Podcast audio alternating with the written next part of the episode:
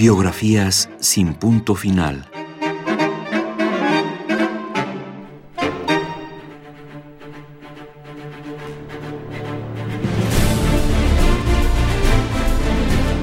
Emilio Salgari, El Corsario de la Pluma.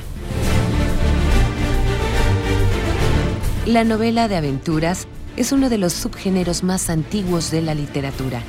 Este es señalado por algunos teóricos como un tanto ambiguo, pues no posee un claro señalamiento de sus límites, ya que alberga en su interior elementos de la novela histórica, de ciencia ficción, de caballería e incluso gótica.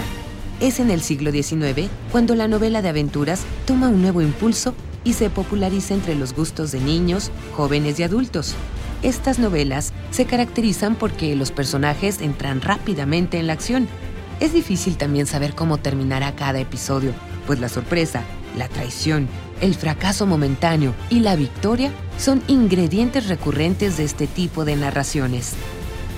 Este apogeo de las novelas de aventuras en el siglo XIX se debió en buena medida a autores como el escocés Robert Louis Stevenson, el alemán Karl May, el francés Julio Verne, sin ignorar al italiano Emilio Salgari, quienes dedicaron sus obras a la multiplicación de este tipo de relatos. El capitán Moreland, reticente y afligido, conduce a Yáñez y a sus dos prisioneros hacia el muelle. Mientras camina, en la noche, no puede dejar de admirar a la joven dama. Ella intenta evitar sus miradas. Finalmente, llegan al lado de la chalupa malaya.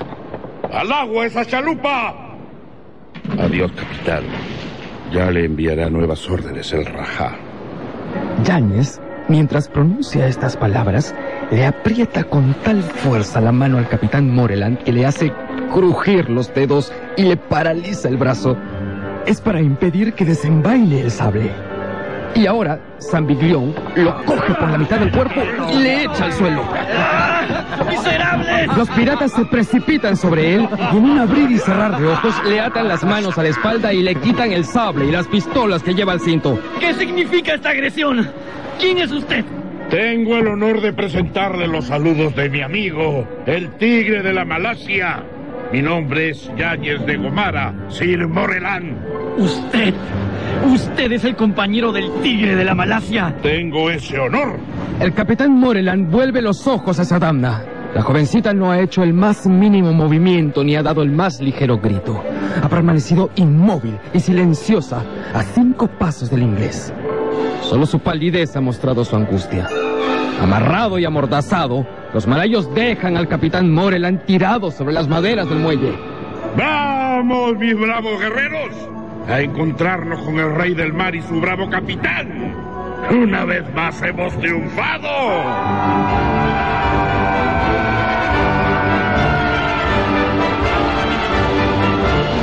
La chalupa malaya navega ahora sobre las agitadas aguas de las costas de Borneo. Al timón va ahora Tremal Naik.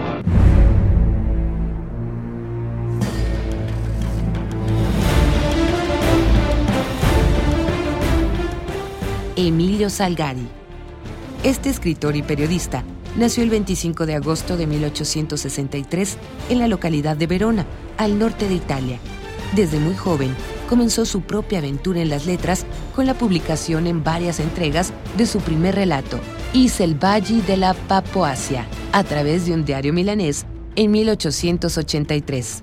Años antes, en 1879, se había trasladado a Venecia para enrolarse en un curso de capitán de gran cabotaje en el Instituto Técnico y Náutico Paolo Sarpi. De regreso en Verona, continúa al lado de los periódicos, viendo a estos como espacios naturales para dar a conocer sus escritos y a la vez como medio de supervivencia. Esta vez fue el diario veronés La Arena que dio cabida en 1883 a su primera novela, que se publicó en entregas bajo el nombre de Tai Si y que posteriormente sería editada de manera independiente con el título de La Rosa del Dong Yang. Salgari tuvo una juventud agitada, cuando por ejemplo atravesó un par de fuertes fracasos amorosos, uno de los cuales desveló prematuramente la tendencia suicida del autor y una reclusión de algún tiempo tras una pelea donde dejó herido a un periodista porque este antes en un artículo lo había llamado mozo.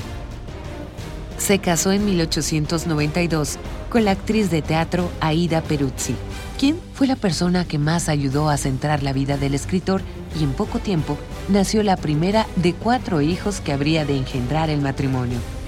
Ya por entonces, Salgari habría gozado de considerable renombre y los editores se disputaban sus obras, aunque nunca supieron ofrecer al escritor pagos decorosos por ellas. Las novelas de Salgari, que han sido traducidas a diversas lenguas, obtenían el favor del gusto de muchísimas personas, principalmente jóvenes. Sin embargo, este reconocimiento de los lectores nunca se vio reflejado en los ingresos de su hogar, las exigencias económicas que generaba su familia y el escaso pago que recibía por sus trabajos orillaron al escritor en los años siguientes, por ejemplo, mientras confiaba que algún día su esfuerzo rendiría frutos, a firmar contratos con algunos editores por cantidades irrisorias, a cambio de entregar una novela cada cuatro meses e incluso abusar de numerosos seudónimos para poder trabajar con varios editores a la vez. Además, la equivocación de haber cedido los derechos de sus primeras obras a sus editores lo obligaba a escribir y escribir más para tratar de mejorar sus entradas, convirtiéndolo paulatinamente en prisionero de su propia pluma. Quizá esta sea la explicación a la tan abundante obra de este escritor, pues se sabe que firmó alrededor de una centena de novelas y unos buenos 400 pequeños relatos. No obstante, ni este trabajo forzado ni el cambio de editores ayudaron demasiado a la situación de Salgari y su familia, la cual en todo caso se recrudeció con el internamiento de la esposa en un sanatorio mental, una ceguera que comenzaba a acosar al escritor y la continua semi-miseria en que vivía junto a sus hijos. Todo esto lo condujo a una disyuntiva desesperada, pues finalmente se quitó la vida con una navaja el 25 de abril de 1911, dejando como testamento tres amargas cartas dirigidas a los directores de los periódicos de Turín, a sus editores y a sus hijos.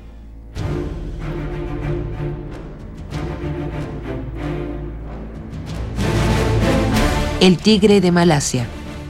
Uno de los personajes más entrañables y populares de la imaginación de este autor es el héroe de una y mil situaciones peligrosas y comprometidas, el pirata Sandokan, conocido también como el tigre de Malasia.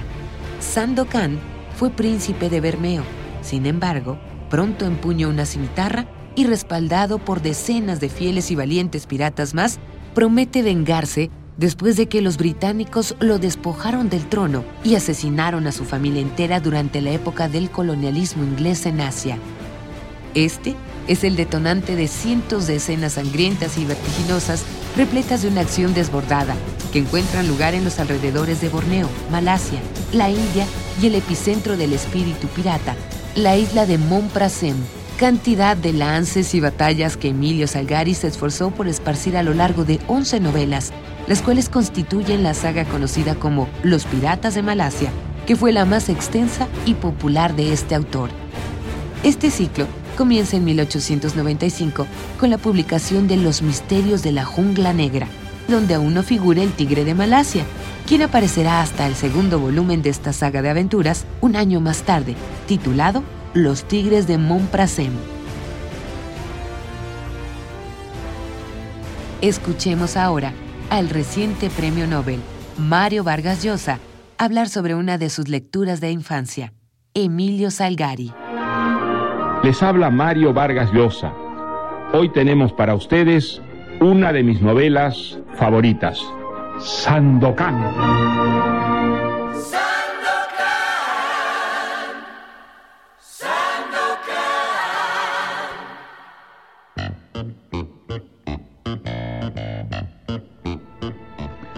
Sandokan apareció en 1900.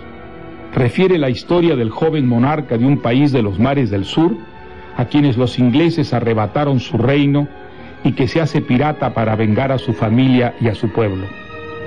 Las correrías de Sandokan y sus tigres por el archipiélago malayo consisten en asaltar barcos, guarniciones y aldeas sometidos a la colonia británica. Esta gran novela de aventuras es también una historia romántica.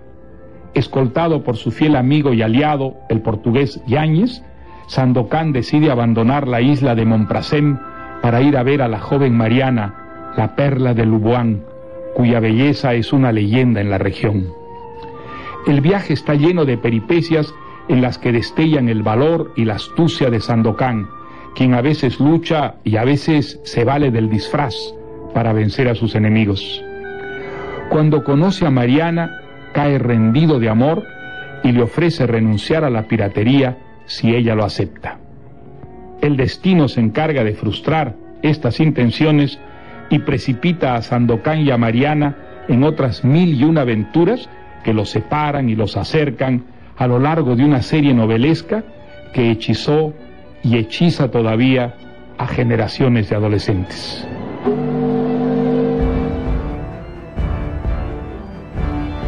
La mejor manera en que podríamos honrarlo es con una nueva divulgación de sus creaciones, con una nueva propagación de sus historias. Celebremos la magnitud de su contribución a la vista de nuestros niños y jóvenes, pues su imaginación y viveza algún día lo habrán de agradecer. Unas horas después llega el ansiado momento. ¡Barco enemigo a la vista! ¡Listos para la embestida, capitán! Los cuatro grandes cañones de caza esperan para lanzar bocanadas de muerte. El rey del mar, que es el nombre del vapor de Sandokan, marcha a poca presión para no consumir demasiado combustible. Ha puesto un cigarro contra 100 libras esterlinas. Aquí en ese barco está Sir Moreland. Pues ese inglés tendrá que nadar. ¡Preparen los cañones de proa! El barco de Sir Moreland. ¿Lo van a echar a pique, Surama? Sin atender a la angustia que parece experimentar la joven Damna, todos contemplan fijamente cómo el barco enemigo se acerca a toda máquina, como si ansiara ser atacado, como si quisiera morir matando.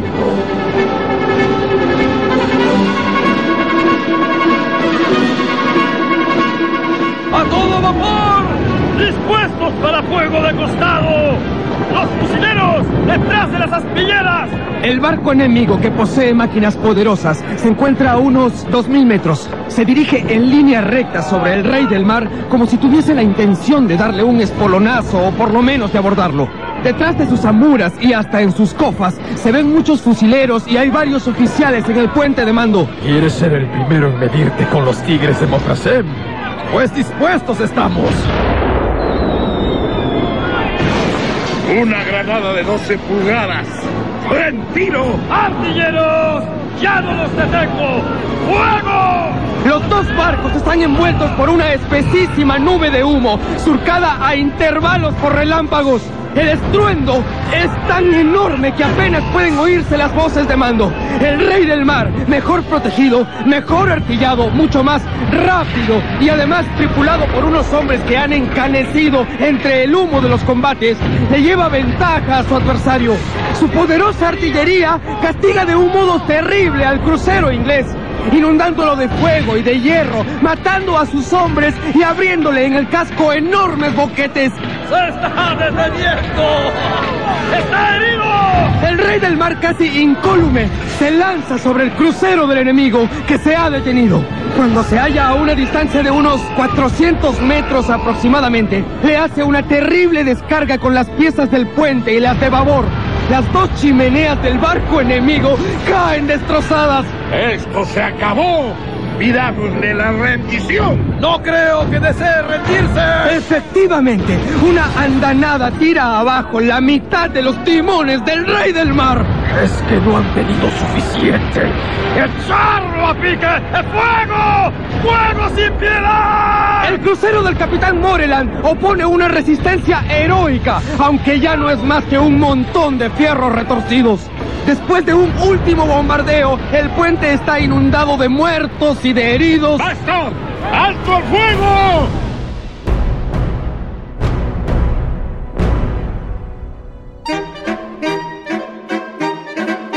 Biografías sin punto final.